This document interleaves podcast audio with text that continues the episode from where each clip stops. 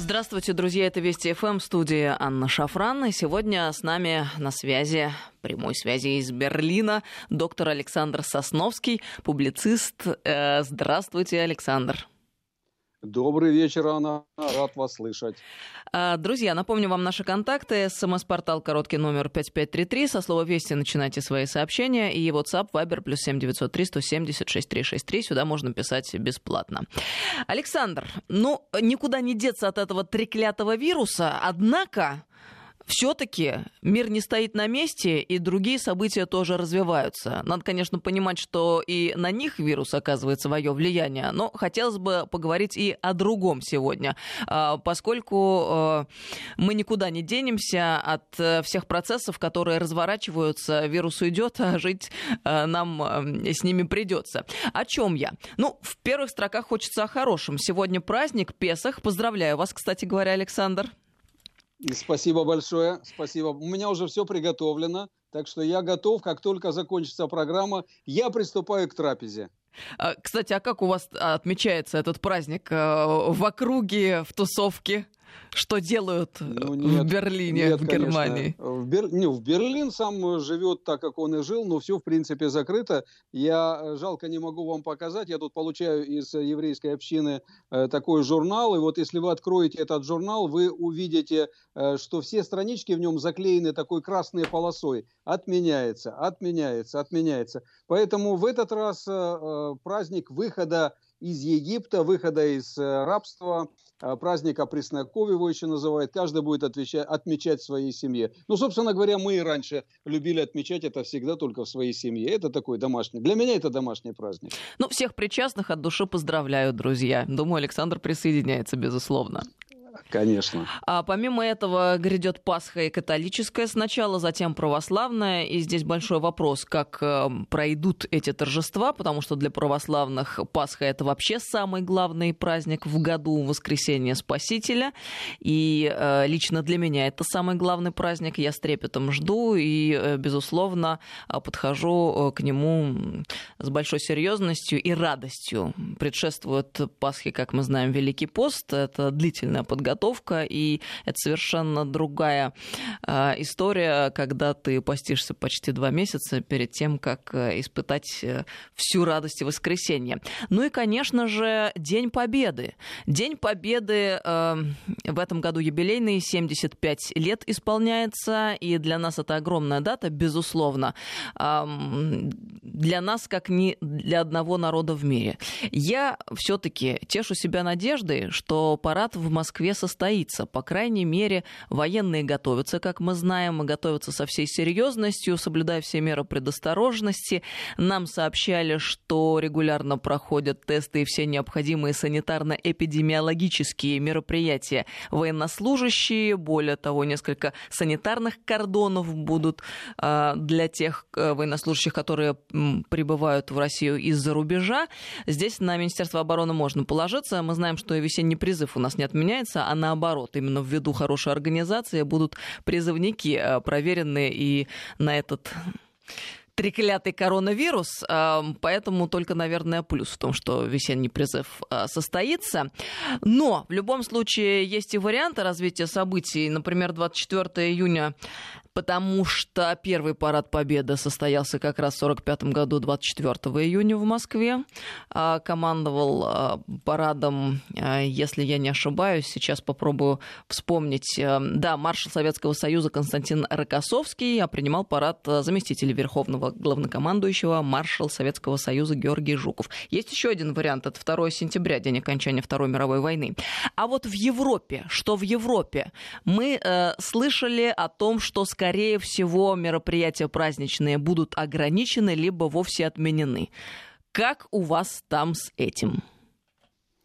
Э, Анна, э, они, конечно же, будут отменены. Я не верю, вообще про это молчат, если говорить откровенно, но я не верю в то, что э, немецкие власти пойдут на послабление именно вот связанные с празднованием 75-летия, и вообще с этим вопросом очень все сложно и очень все напряжно, потому что чем ближе эта дата, тем больше приходится читать и слушать различных гадостей, мерзостей, а, оскорблений, и все это вызывает такое вот смутное ощущение э, того, что мы, мы говорим о разных датах. Мы говорим о Дне Победы, и мы говорим о капитуляции нацистской Германии, а они все как будто бы говорят о чем-то другом. Я сегодня прочитал э, такую интересную, в принципе, статью в одной из немецких газет. Они вспомнили, э, что как раз вот в эти дни 45 -го года, 8, 9,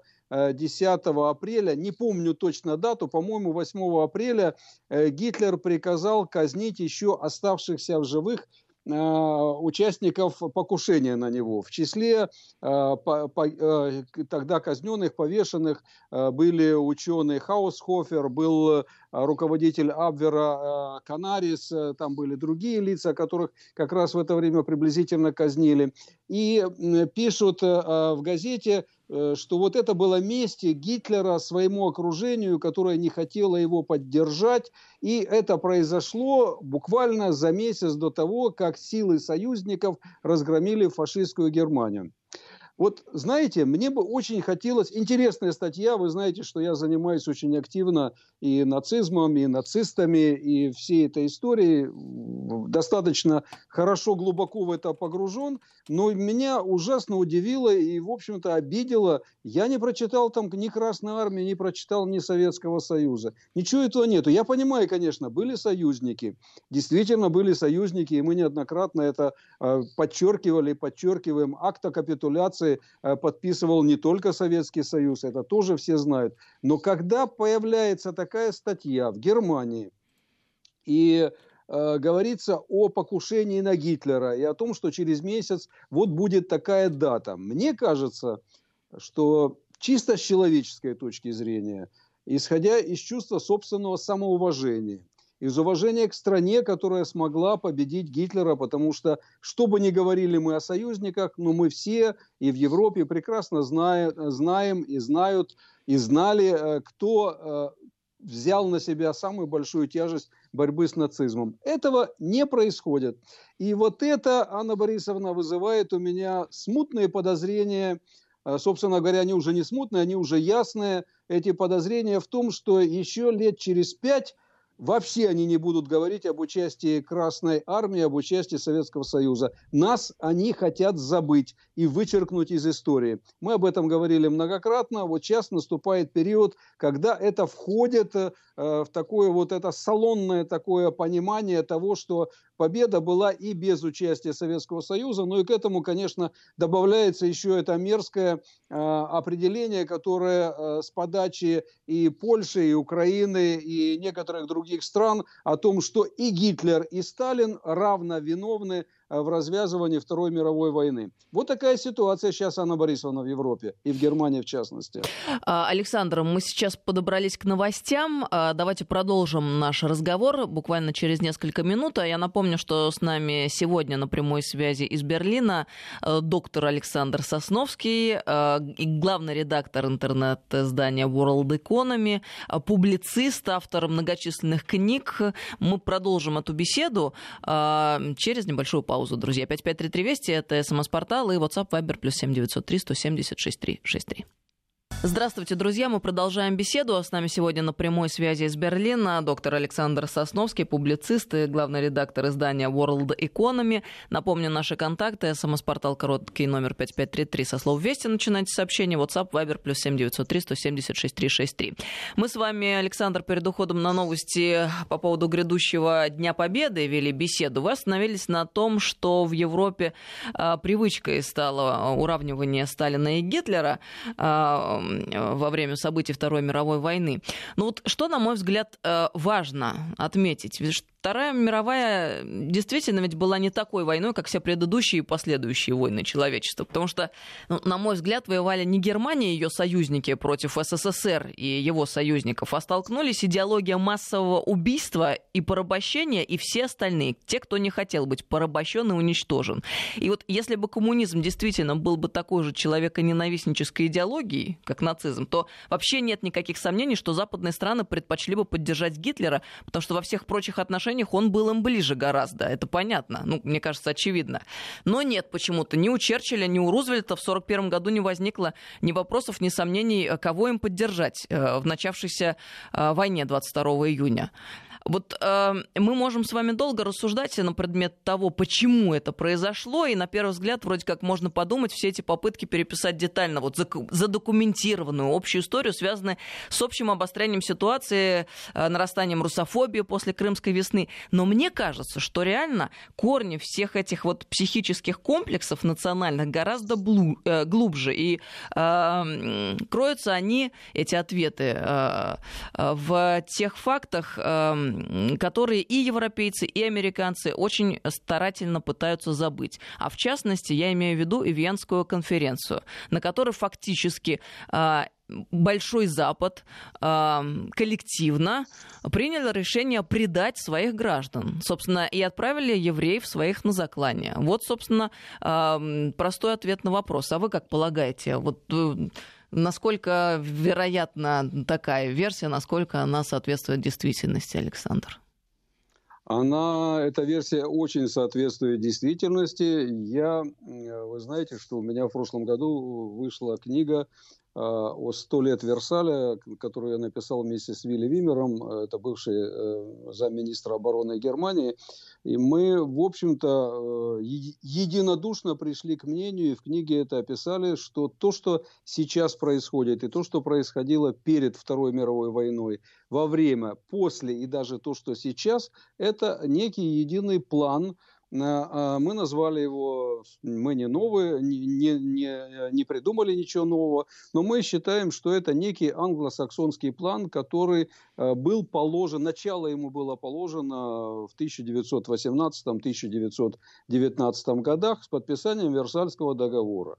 Если мы будем вспоминать, если мы вспомним подписание этого Версальского договора, то речь, в общем-то, идет о том, что две на тот момент сильнейшие, мощнейшие державы Э, Германия и Россия э, были фактически исключены из процесса подписания этого соглашения, этого договора, э, были разгромлены и уничтожены несколько империй. Советский Союз, ну тогда будем говорить откровенно, не совсем по желанию Запада, а больше из-за позиции Троцкого, э, который не хотел э, принимать участие во всех этих переговорах и под подписаниях всех этих документов. Но, тем не менее, это произошло, и основная идея, это была идея уничтожение двух стран, которые могли представлять и представляли большую опасность э, для англосаксонской империи. В кавычках, потому что англосаксонская империя это не только Великобритания, это, естественно, Соединенные Штаты Америки, это, естественно, и множество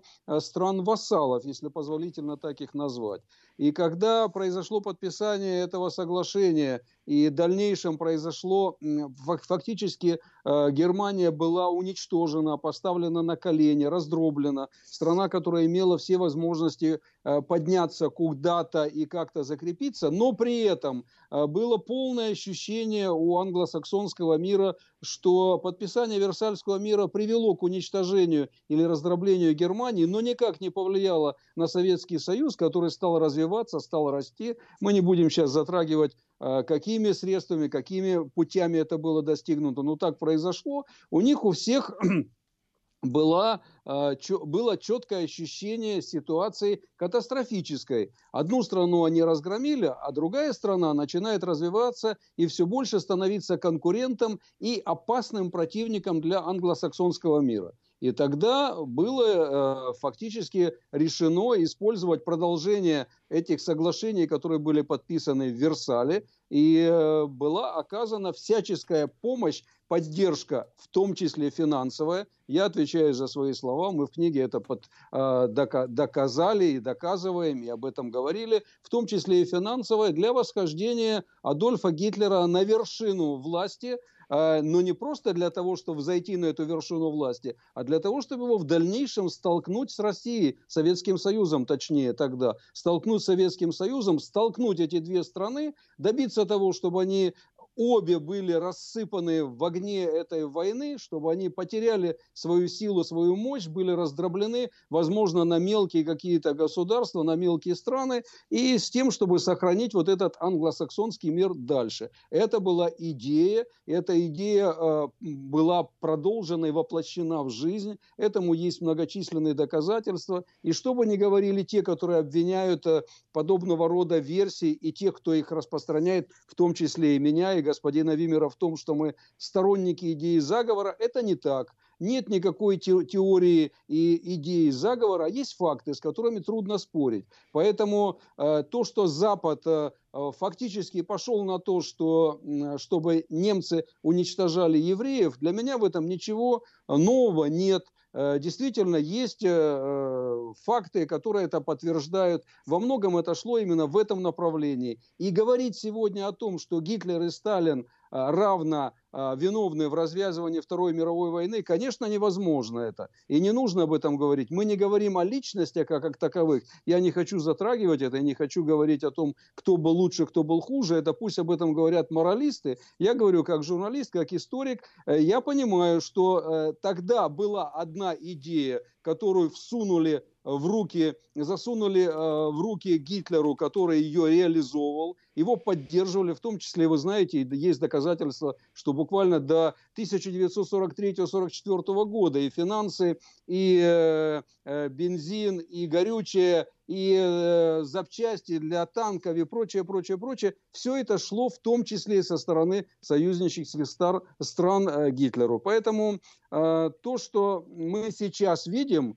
я имею в виду, это я уже перескакиваю через много лет, например, попытки э, торпедировать «Северный поток-2», для меня это продолжение идеи Версальского договора. Опять пытаются столкнуть Германию и Россию, опять пытаются вбить между э, этими двумя странами клин, опять пытаются эти страны довести до такого состояния, когда они должны либо объявить друг друга врагами, а, либо каким-то образом совместно выступить против этого англосаксонского мира. Этого они ужасно опасаются. Поэтому вот недавние выступления различных политиков о том, что в условиях сегодняшней пандемии надо отказаться от противостояния, снять санкции с России, а, у них вызывает ужас. Я а, до начала еще пандемии был в Австрии и встречался с вице-президентом Национального собрания Австрии Хофером. И у меня с ним был очень длительный, интересный разговор. И он сказал, он, к сожалению, сейчас не в правительственной коалиции, их партия в оппозиции, но он вице-президент Национального собрания. Он сказал абсолютно четко, мы должны использовать этот шанс для того, чтобы вернуться с Россией к нормальному разговору, отказаться от санкций, перестать обвинять друг друга в каких-то непонятных вещах, для которых нет доказательств, и жить нормальной жизнью. Я считаю, это слова здравого политика. К сожалению, в сегодняшней Европе редко кто может осмелиться подобное произнести и подобное повторить.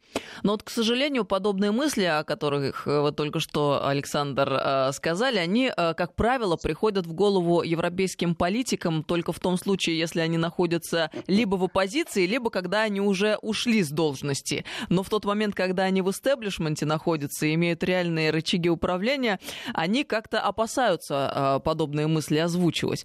А вот э, как объяснить этот парадокс? Вроде получается, здравые мысли-то есть, и люди рассуждают весьма здраво в каждом отдельно взятом случае, но как только им стоит собраться вместе, каждый раз какая-то ерунда получается. Но это очень просто объясняется. Я просто как, как старый футболист, во всех смыслах старый футболист, объясню вам эту ситуацию очень просто. Когда ты сидишь на скамейке запасных, тебе всегда кажется, что, что ты сейчас выйдешь на поле, забьешь гол и обязательно поведешь команду за собой и покажешь, как нужно играть. Потом ты выходишь на поле и убеждаешься, что кроме тебя там бегают еще 10 других, извините, придурков, и у каждого свои мысли, у каждого своя физическая подготовка. Точно так же по такому принципу существует сегодня Европа, существует мир. Я не хочу их всех называть придурками, хотя многих из них можно было бы так точно обозначить, но как только они собираются вместе, они начинают молоть какую-то ересь. Ну вот сегодня собирались, э, вчера собирались и отсидели 15 часов на одном заседании министры финансов Европейского Союза с тем, чтобы выработать единый план э, по борьбе с сегодняшней пандемией. Думаете, что-то выработали? Ноль. Ничего это, э, это, это уже не Россия. А если бы говорили про Россию, то здесь бы они наоборот, все бы были бы едины, потому что им нужно обязательно иметь такого злого э, героя, на которого можно скидывать все свои проблемы. Вот в данном случае они находят Россию. Ну, вы правы, к сожалению, так получается. Как только они приходят в власть, они начинают петь совершенно другую песню. Мне э, просто иногда кажется, что они, э, приходя во власть, начинают получать деньги из другого кошелька. А, как известно, кто платит деньги, тот и танцует, извините, девушку. Вот так и получается. Слушайте, Александр, а может быть выходит вот парадоксальная вещь, э, и повезло в какой-то степени, что э, пришла эта напасть э, в виде коронавируса, и теперь не надо заморачиваться относительно этих торжеств и 75-летия со Дня Победы, потому что, как выясняется, дата-то не очень неприятная для большинства европейцев. О, это да, это абсолютно точно. Конечно же, для них э, как это не цинично звучит, но коронавирус подошел вовремя, потому что они могут сразу отказаться от множества различных обязательств, при этом э, говоря одно, а делая совершенно другого. К сожалению, это действительно так. И так оно и будет. Э, никто не будет говорить, э, что они не хотят поехать э, в Москву на парад. Они будут говорить, мы не можем. У нас э, сегодня другая ситуация. Это э, политика предлогов, она и так существует. А сейчас это прекрасная возможность возможность э, отказаться от празднования Дня Победы. Собственно говоря, я и не ожидаю, что они будут праздновать этот День Победы. Я думаю, что в Берлине на День Победы все равно выйдет бессмертный полк и покажет немцам, как нужно праздновать этот день. Я надеюсь, что так будет. Александр, а как вы считаете, вот эта ситуация, опять-таки, связанная с коронавирусом, которая обострила все проблемы, сделала их выпуклыми, вопросы очевидными, которая э, вынудила европейцев э, заняться национализацией да, собственных интересов. Э, все расползлись по своим собственным квартирам. Может ли сподвигнуть отдельно взятые страны к тому, чтобы преодолеть э, то самое англосаксонское лобби, о котором вы говорили, по части разжигания противостояния с Россией? Как полагаете? Э, пока вижу только одного реального кандидата, это Италию, которая действительно могла бы это сделать, но они, к сожалению, настолько слабые, и в том числе из-за этой пандемии, что вряд ли им удастся выстоять вот в этой э, ситуации. Они сейчас будут все идти по другому пути. Сейчас вот э, Меркель немножко э, пришла в себя, и сейчас она будет пытаться опять проводить линию на такое вот сплочение, когда мы все должны выступать вместе, когда все должны выступать за что-то. Э, Анна Борисовна, у меня есть еще минутка, я хотел бы одну интересную Еще две минуты, да, есть. Ну, очень коротко. Они просто очень часто сейчас наезжают на российского президента и пишут, что вот он использует пандемию для того, чтобы одни обогатились, другие не обогатились. Вот знаете, в связи с этим я вам сейчас просто прочитаю несколько вещей. А, а, сколько зарабатывает канцлер Германии Ангела Меркель? Я думаю, это будет интересно, чтобы поня- понятно было, кто зарабатывает, а кто не зарабатывает. Ее официальный оклад э, составляет 25 тысяч э, евро в месяц. К этому ей полагается 10 тысяч евро, которые она получает еще как депутат. Э, кроме этого, она получает еще 4,5 тысячи евро, которые полагаются как не, э, средства, которые не обкладываются налогом. И в целом, если посчитать, то получается, что она зарабатывает приблизительно 350 тысяч евро в год. Это хорошая зарплата, она небольшая, я не к тому, чтобы ей завидовали, но я просто к тому, что когда западные политики начинают рассказывать о богатствах тех, кого они не любят, любят, то пусть они заглянут в свой собственный карман. А, у них очень неплохие зарплаты, они очень хорошо живут. А если я вам скажу, что каждый из политиков еще участвует в различных советах директоров, и, допустим, хорошо участвующие депутаты могут к своему окладу дополнительно получать еще полтора-два миллиона в месяц, а такие тоже есть, то это тоже будет правда. Поэтому давайте воспринимать э, критику со стороны Европы так, э, ну, не сплевывая, конечно, ну, просто глядя на это с небольшой усмешкой. Они говорят о тех вещах, в которых сами э, не разбираются и не видят бревно в своем собственном глазу. Вот это ситуация. Александр, очень интересно. Спасибо вам большое за беседу. Александр Сосновский был с нами сегодня на связи. Публицист, главный редактор издания World Economy, доктор Александр Сосновский на прямой связи из Берлина. Александр, до новых встреч.